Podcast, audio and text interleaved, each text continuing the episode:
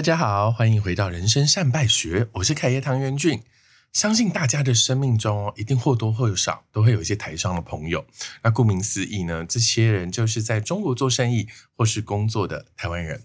可能在印象里哦，大家会觉得台商可能都是比较资深的长者。但是我今天邀请到的达人哦，是三十岁出头就拥有八年中国管理经验的陈培芳妹，来跟我们分享哦这一路艰辛却也有趣的这个职场之路。让我们欢迎妹吧。各位听众朋友，大家好，我是妹。那是不是啊？要先请这个妹跟我们分享一下，哎，当初为什么你要跑去中国发展？然后你又是从事怎么样的行业的？其实我大学是念统计系，那一开始其实统计大家知道，就是出来基本上就是做 QC 就品管。真的我不知道啊，会不会统计系要可以去做数据分析师啊？也是也是像那个东东的公司对。呃，因为那时候其实我在呃一毕业之后，有先到台北，然后工作了一年，然后就是做 QC。那我就发现这个东西真的是太真的进去做过 QC？对我是在船公司。哦，你那个时候就已经在船公司对有有做过，那那个 QC 不是真的是拿放大镜去看船吧？不是不是啊，因为我们那时候的呃产品是 container，就我们的货柜，所以我们就是要去追踪我们的货柜它在海上的一个状况，漂浮的状况。对，没错。所以其实那个时候就发现这个工作好像不是很适合我，我觉得就是比较 routine 的东西。然后你只能看电脑或者是数字，对，然后你根本看不到那个货柜，对不对？对，看不到。对，所以就会觉得说有点啊，好像不是想象中这么有趣，所以对我来说就会觉得说，哦，这样子的东西，呃，好像是跟想象中有落差，所以其实那一年我过得我觉得还蛮痛苦，然后常常。就是没有动力去上班。对，就是叫醒我的不是那个理想式货柜，对，所以我都不想要醒了这样子。对，然后所以就是在一年之后，我就想说，哦，真的是应该要做一些改变。所以那时候其实就想说，好，那我就想说啊，有没有机会出国工作？因为那个时候其实还蛮流行，大家其实就是会去澳洲什么 working holiday，应该是选澳打吧？对。可是那个时候，其实我有跟家人讨论过这件事情，然后我爸就跟我讲说，他觉得以我的他对我的了解，他觉得可能打工度假不太适合我，因为他不觉得我可以不度假，不是我没办法做那么多劳力的工作。哦，对对对对，因为澳打大部分都是一些基础劳力的工作，没错，对，要要是什么杀牛啊，对对对对对之类的。那所以我就想说啊，他说的也是有道理，果然爸爸还是蛮了解女儿的，真的。对，然后所以我就想说，好，那我应该是要再去进修。那时候也有在评估，就是直接到国外念书，还是就是说在台湾其实也是有一些课程。那最后呃也是因缘际会，也是朋友推荐，然后就是有到那个外贸协会，就 ITI 啊，然后去再进修这个商管的一些知识，还有就是英文的这样的一个外语能力。那呃念完之后，其实就还蛮幸运的是，那个时候就是呃中国的公司他就来学校征才。那原本其实也不是说要去中国，原本其实我们想象都是说要去东南亚或是欧美。白学的，对。你去 IDI，然后你学的英语组，对不对？对对对对。然后，然后你去了一个，我去一个讲中文的地方，普通话的地方。我觉得这其实都是还蛮缘分，缘分。对缘分，因为一开始其实我那时候就想说，好，我要去东南亚或者是就是欧美，至少是讲英文的地方。谁不想要去一个讲英文，最好是欧美？You know，对对对对。然后，所以那个时候就是呃，其实我记得很清楚，那个时候我在还没有毕业的时候，其实我就有拿到那个 PNG 的 offer。那其实那个时候对女生来说，就是进入 FNCG 产。产业又是外商，对，然后其实大家就对大家就会觉得说很不错。可是我印象很深刻是那个时候，呃，面试我的就是我我老板，我后来的老板，他在面试的时候他就问我，他就说：“哎，那你？”就是之后想做什么，然后我觉得我那时候可能还太年轻，就是那时候才二十二十多岁，就二十呃不到二十五岁，我就跟他讲说哦，我想干大事。我实在想一想，我怎么会讲的是这么丢脸？各位同学，以后不要乱跟你面试的主管讲你要干大事，因为你真的就会干一件很大的，事 very。Big 哦，对，然后他就说：“那我觉得你应该要来我们公司，就是不应该去。哦，我这没有任何冒犯意思。可他说：那你就是觉得说，你你如果去片区，你可能就是卖牙刷、卖沐浴露啊这样子小东西。对对对对。其实我说实话，要谈 big 跟 small，那就 big 很多。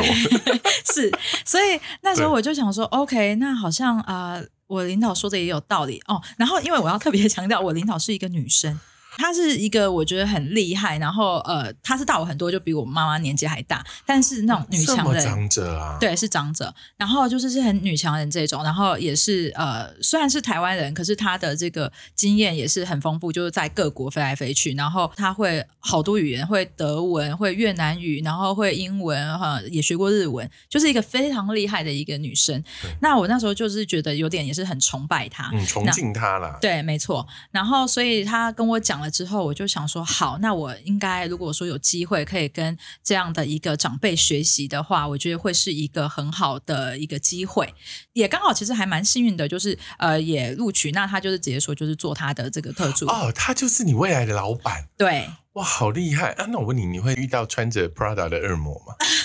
呃，有一点点，对他其实就有一点是而这个，且你人在外地耶，对。你连逃都逃不了哎。对。其实我们都蛮有趣的，就是我们在当年那个苦的时候，现在回来哦，回头看都会觉得回甘。谢谢那个时候的历练，成就了现在我们的能力。所以，如果我们来谈这一段，就是说这样的历练里面，给你呃看到了什么样不同的视角，或者是成就你不同的能力，可以跟我们分享这可以可。以，因为我的产业像刚刚凯有提到，就是说。一般去中国，其实大部分就是电子业，或者是说呃工厂，然后大部分是这种、对，然后都会在那种很偏远的，就是可能车子 taxi 都到不了的地方，对对对，或者是说地名你也没听懂，然后每次说哦很快就到，就两个小时到，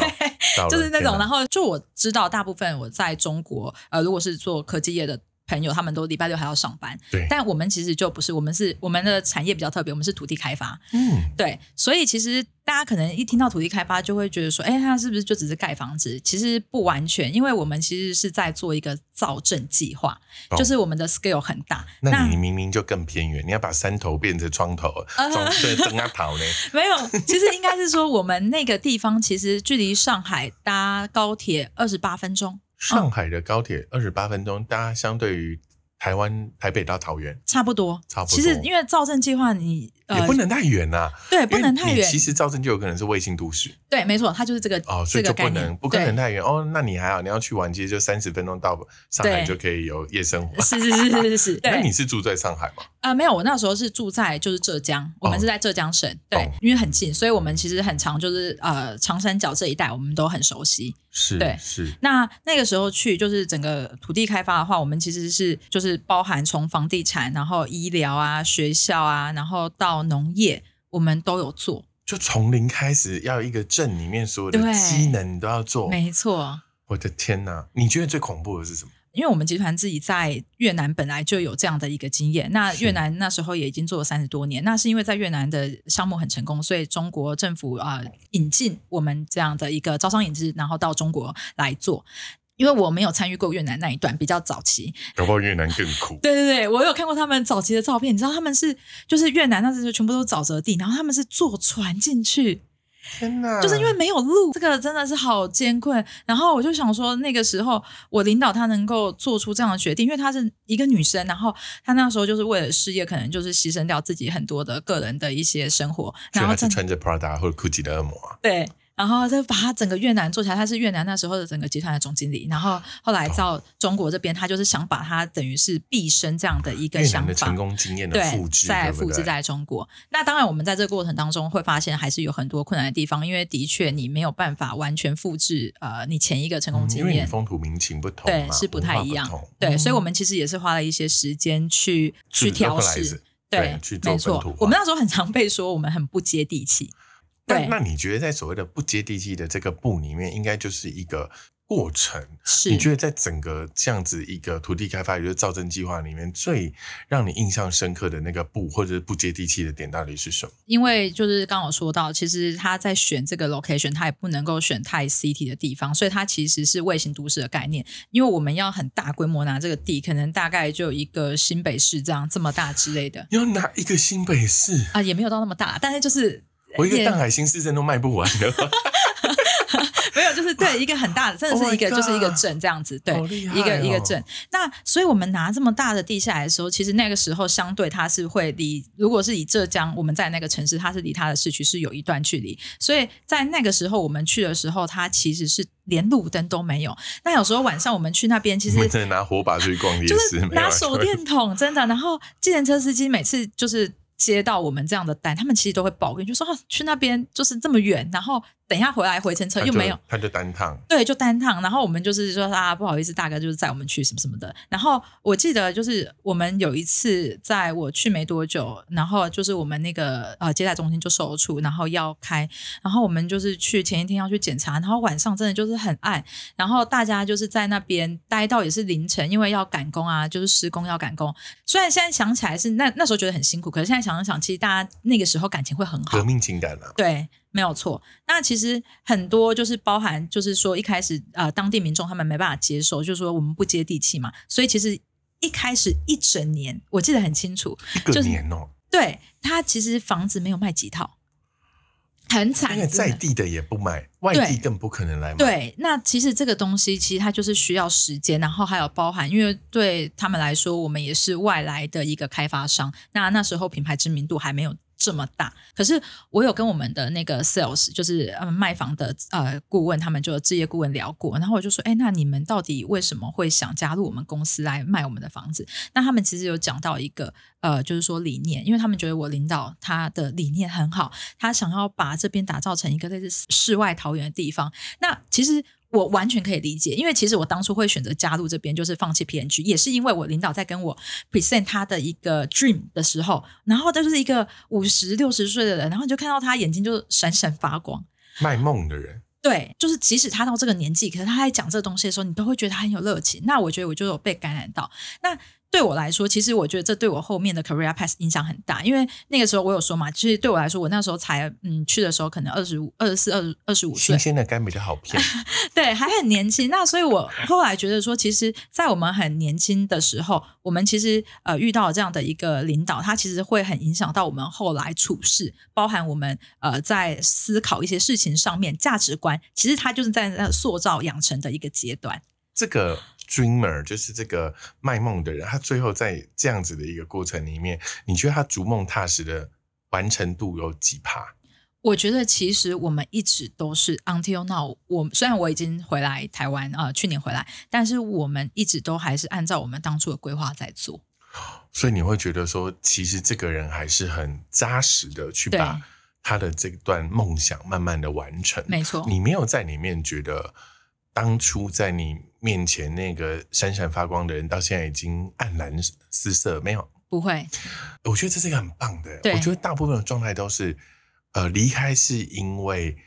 热情不在，或者是理想不在，但你好像不是。啊，对我我不是。你去年选择回来台湾的原因是什么？我去年选择的话，其实是我自己的一个规划，因为其实原本我在中国一开始是先做我领导的特助，然后做了几年之后，刚刚有讲我们其实整个土地开发，我们好几个不同的 BU。那我后来呃跟领导学了几年之后，那也不可能一直做特助嘛，所以就是到其中一个 BU，就是我是选择农业，然后去做营运长。那呃也做了大概差不多四年吧，你做了四年的营运长，在农业里面对。卖菜，呃，对，我们其实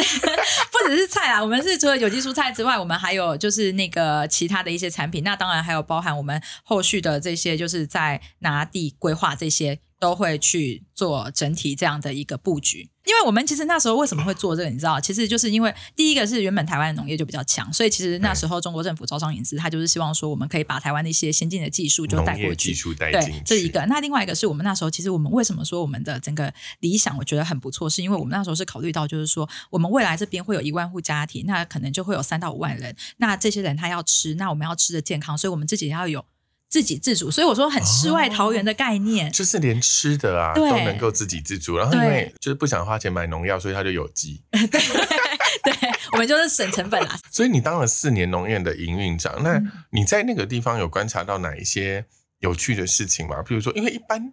年轻漂亮的女生去内地，不会有人做农业，啦，是，没有人要卖菜啦。对，那那你有什么特别的体验？有别于你知道台上通常都科技电子制造业，对，因为其实那个时候我觉得也有一点点是就是救火的概念，因为其实就是其他板块，医疗跟这个学校来说，呃，它相对来说它就是要一些 license 的部分。那房地产前几年其实也都有接触，那农业的话，相对那个时候比起其他 BU，它比较是有一点 被冷落的状态，所以我就觉得说，哎，那其实在这边或许它会是一个突破口，那做出一些东西来，它可能会比较容易被看见。所以那时候。时候其实我一开始是基于这样的心态，那也是因为那时候呃相对来说。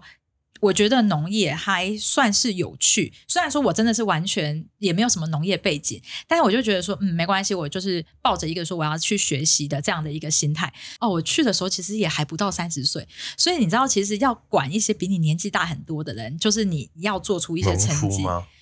有办公室的职员，但也有就是现场的农民工。那所以我自己就有很深刻的感悟到，就是说，你知道，就是对于你在管理白领阶级的人，跟管理现场一线劳动者。It's totally different，就是你的管理方式，还有你跟他们讲话的方式是完全不一样的，然后他们的思维方式也是不一样，所以对我来说，一开始其实也是呃在磨合，然后在学习。那包含你可能要比较有耐心，或是比较谦卑的去跟这些劳动者教，对请教，那不能高高在上，对，不可以。说你甚至我就是二十九岁的 CEO。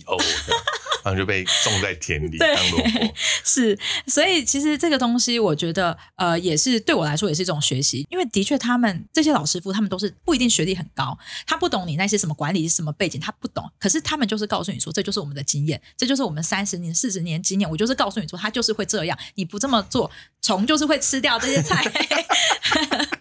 太好笑。但我就说，哦，好，那其实对我来说，就是就是也是一个一个新的学习，所以我觉得是很不错。那同时，在那个时候，我也是就是自己做了很多功课，然后就是包含就是跑上海、杭州啊各大超市，然后去做试调。一开始其实真的是很辛苦，因为什么都不懂。我觉得我也算是蛮幸运，然后也有一些以前做特助累积下来的人脉资源。那当然就是在做整整个资源整合，在在这一块，我觉得还是算我比较擅长的部分。那后来就是呃很幸运，在一年多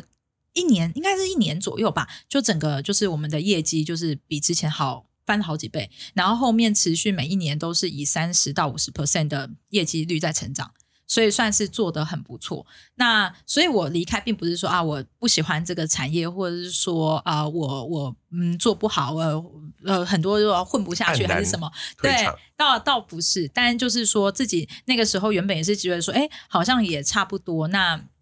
年纪也是差不多一个呃适婚年龄，或许就是想要回来相亲的。对啊，一个 人。我觉得但这也没有什么不好。我觉得很多的台湾女生在外地工作的时候，通常，哎，我也不知道，真的是男女有别。女生就是真的相对来说很容易被爸爸妈妈或家庭的那个观念说不行，我就是要回来了。对对，这个也是一个。所以这就是你一个。原因之一，对，这也是原因之一。但你回来也没有专心相亲啊，你又找了一个另外一个工作的。呃，对，我觉得我其实还算喜欢工作的人。对，在要回来之前，我其实就已经拿到新工作的 offer。对，然后我一回来之后是在一个新创公司，然后也是做营运长。那这个新创公司，它其实跟我之前的背景有一点点像。它其实因为我是做那个农业嘛，之前是做 organic，就是有机农业。那这个新创公司他们是做自动化养殖，是在养白虾，对，养虾的。然后正好又搭上台湾，就是前阵子其实很红那个鱼电共生。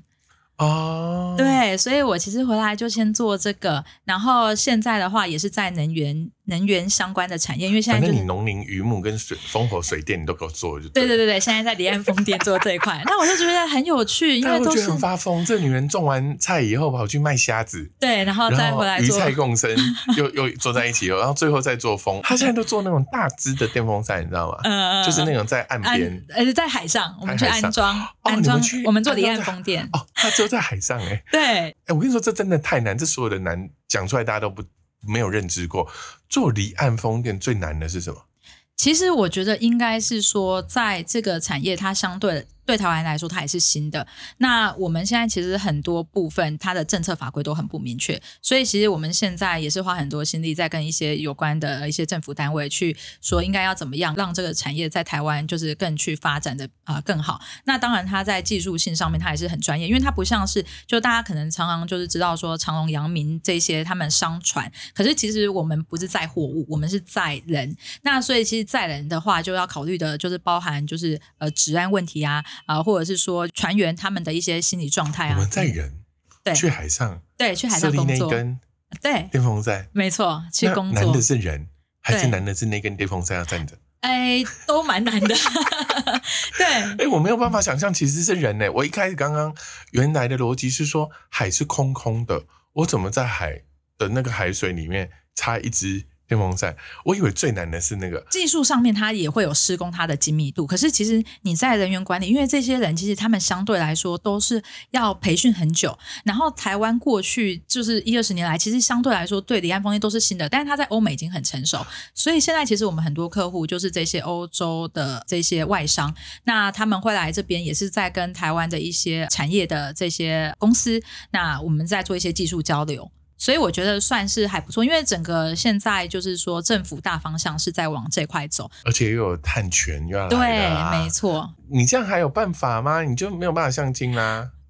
还是你把配偶栏就写工作，然后了了这桩心事，留给你爸妈说，你看我有我有配偶栏有了那要在这边征婚是不是？哦，可以哦，哎，搜寻 IG 还是对，是不等一是吗下把那个资讯写你要把链接给我，帮你放在那个 Pocket。哎，我觉得 OK。如果大家有这个需要，因为我很多品牌的公关嘛，嗯然后我其实有很高的比例都是女性的企业主。然后我一个女性企业主超可爱，她是做家具的。啊她有一天遇到一个阿伯，拿了那个全版报道跑去展间，去问他说：“掐门借桃给五爹不？”然后呢？人家就说哇啊，你是哪里找他吗？有跟他约会议吗？那个阿伯说，无啦，我请看这个报纸，看这个查某囡仔生了高追，想要问伊结婚不？阮后生，我真的是笑翻呢。所以我跟你说，公关有时候很好玩，它可以帮你觅到好姻缘哈。所以大家那个妹，你就看你是要 IG 还是可以可以等一下提供，相亲档案，搞不好我就了却一桩姻缘，我还可以做主婚人呢，可以可以，太好笑了！说，哎、怎么会歪到这边？真的，好，那我们就要回头说，嗯其实，在外地工作的女性，真的是相对来说，除了这样子的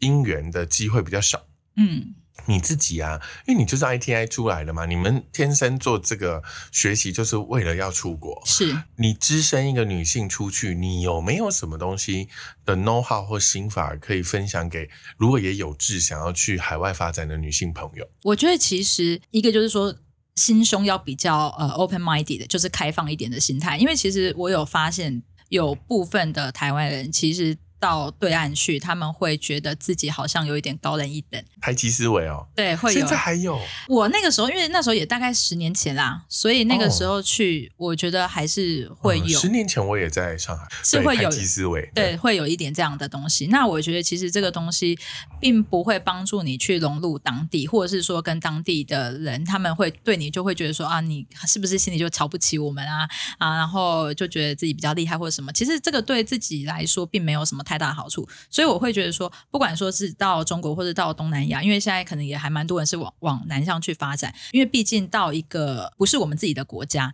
那我觉得还是应该要融入当地，然后是抱着一个就是说啊，我们也是初来乍到，就是一个学习的心态。那这样的话应该会比较好。再来的话，就是我其实是觉得也可以结交一些当地的朋友，也是蛮重要。因为在当地的话，如果说有一些真的是很不错的朋友，我觉得这件事情真的是有益于你说，就是如果说你之后有一些真的遇到。困难要及时解决，你一定是找这些，就是远水就不了近火嘛。对，所以就是还是需要有当地的一些这样的一个 support。那他们平常也可以就是带你去认识一下当地，比如说一些比较呃特别的景点啊，或者只有当地人才会知道的。还有就是说，其实。培养自己的兴趣，我觉得很重要，因为你知道，其实我们在那边除了工作之外，有时候真的是还蛮无聊。那我其实以前就一直很想学打鼓，然后打鼓？对爵士鼓，是打鼓还打人，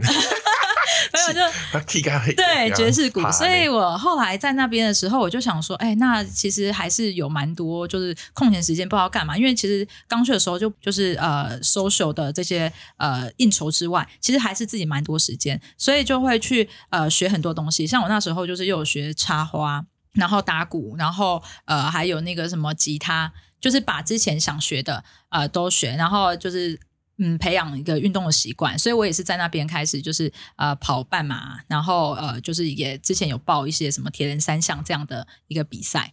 我觉得那件事情，你说是兴趣，还是从某个角度里面，那是你舒压的啊、我觉得也方是，对不对？对而且你看他讲的轻巧，他刚刚讲的是半马，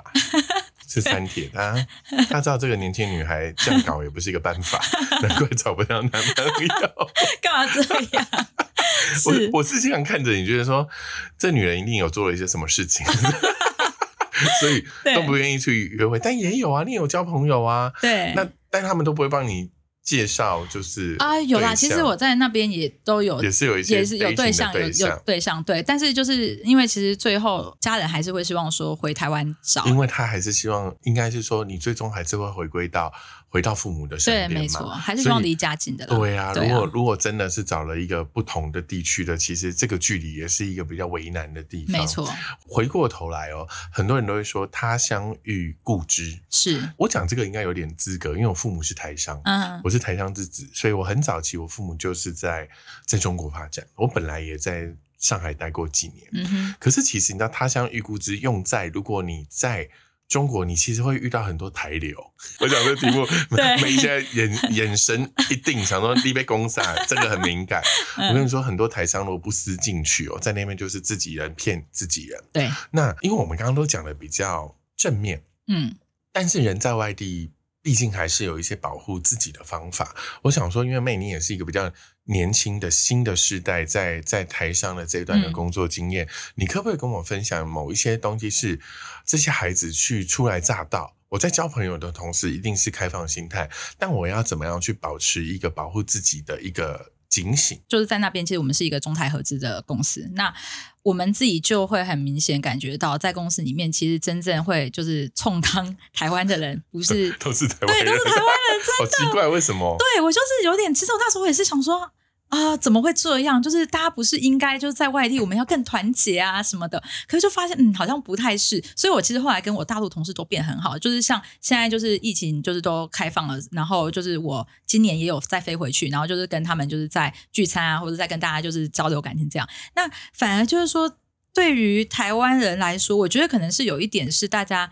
竞争心态吗？或者是说，我不知道，就是为什么会这样？可是我自己的想法是，就是因为像我们自己在那边，然后又是做土地开发这个产业，其实相对来说有一些比较不是那么透明。当然，我自己也会听到一些事情，所以我记得我那时候还很年轻，然后就是才二十多岁，然后就是有听到一些我觉得比较不好的事情，然后我那个时候其实就是呃三观就是有点崩坏，所以那个时候连续做了一个礼拜噩梦，就会觉得说啊怎么会有人这么坏，然后做出这种就是很违反我这个价值观的事情。所以对我来说，其实我后来也是呃有跟家人聊，然后自己也是在转念，然后就是比较释怀。那我父亲就跟我讲一个，他就说呃不管别人怎么样，那我觉得你应该要自己就是呃莫忘初衷。虽然听起来很老牌，可是真的是就是应该是说，如果你一开始就认为这件事情是错的，你不应该因为其他所有的人都在做这件事情，你就认为它是对的。那我觉得这个东西对我来说，就是说，哦，对我如果觉得说这个事情是不好，那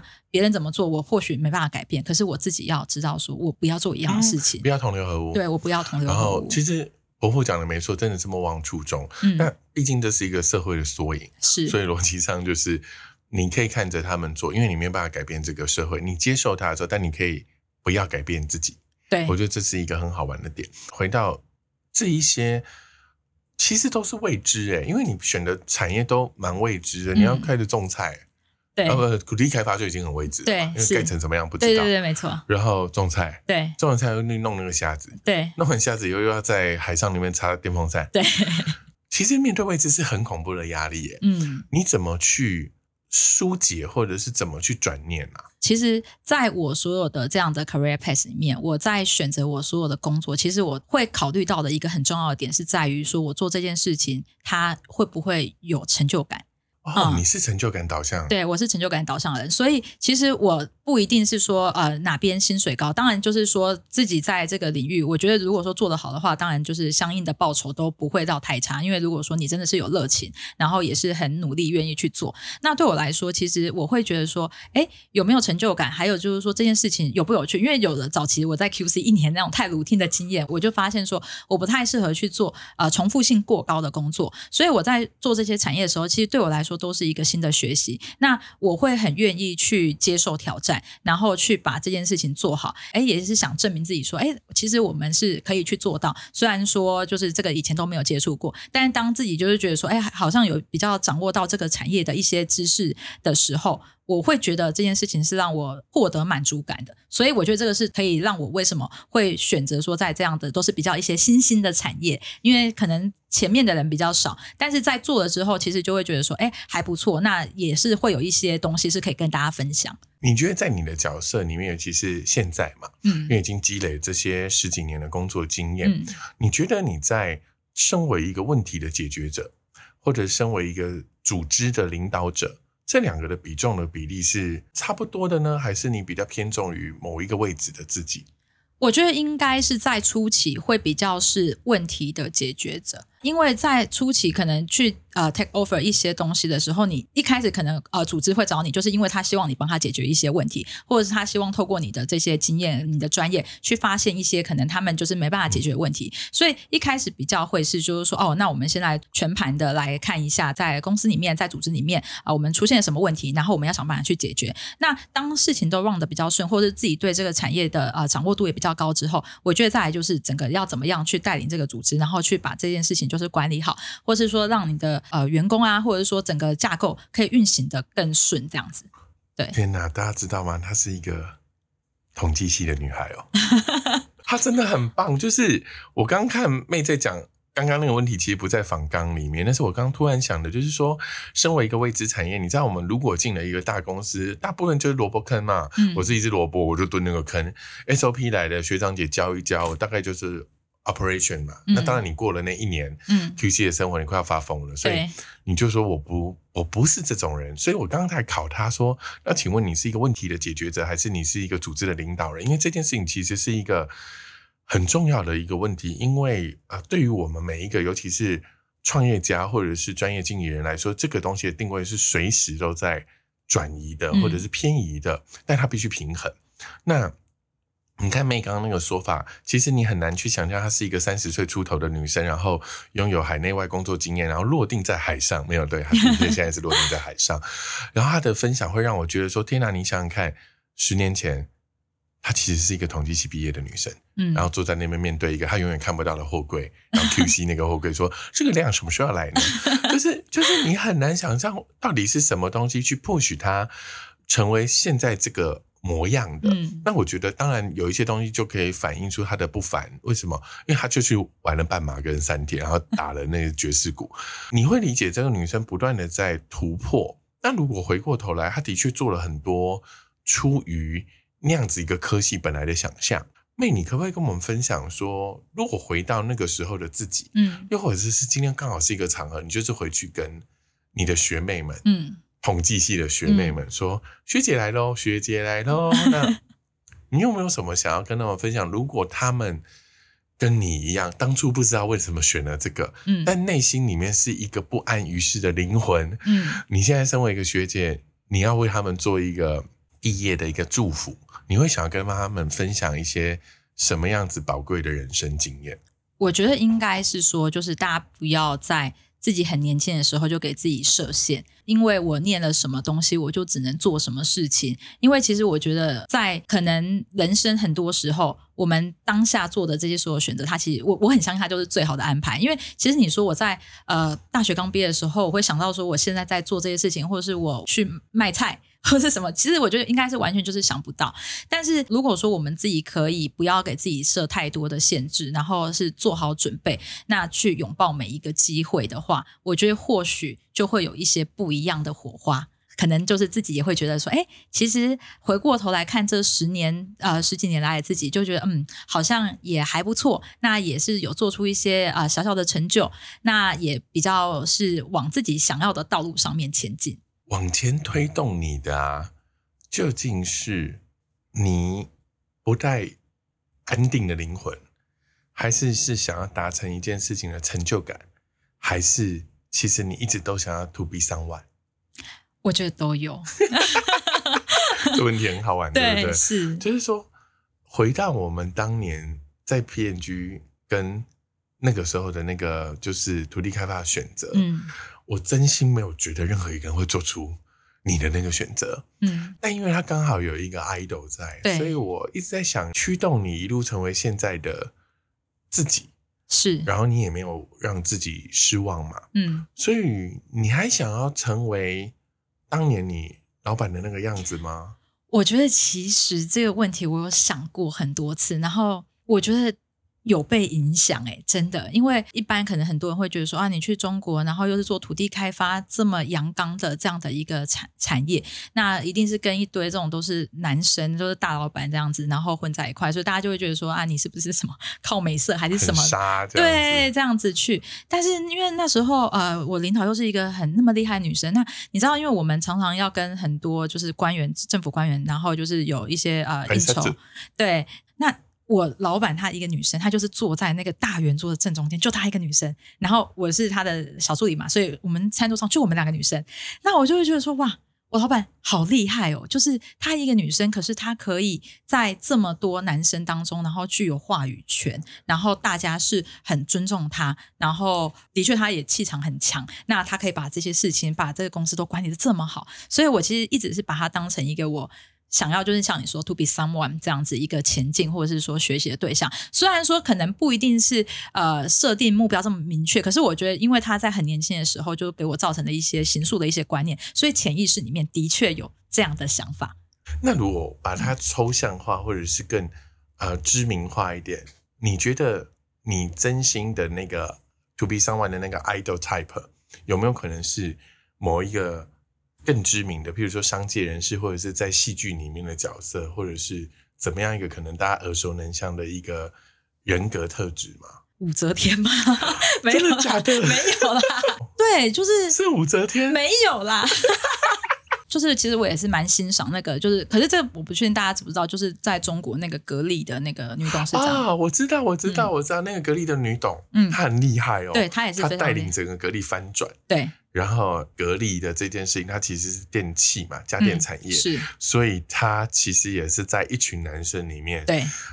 得意有话语权的女性，对，而且她也是一开始只是从 sales，然后做到，对，然后做起来，所以而且其实现在越来越多女性的领导人，我觉得大家开始就是会看见，所以这也是一个整个就是随着时代啊，然后趋势这样子，我觉得这也是好的。那的确，女生越来越多，也是。会去觉得说追求自己的一个事业，然后呃成为一个这样独立的个体，我觉得这个就是整个一个好的方向。这个时代不太一样，呃，过往我们对女性啊，尤其是女性企业主的这个看法，其实一代跟着一代的概念都不同了。嗯，那当然在我们这一代，可能呃女性企业主的逻辑就是一种所谓的呃家庭与工作的双杀啦。嗯，就是你看她又要顾上顾下，还要顾老公，所以。呃，四十以上的女性企业主有自己的样貌，嗯，那我觉得妹今天给我们一个三十加的呃新时代，就是新的领导女性的一个样子。其实你们可以活出自己的样子，嗯，就是如果回到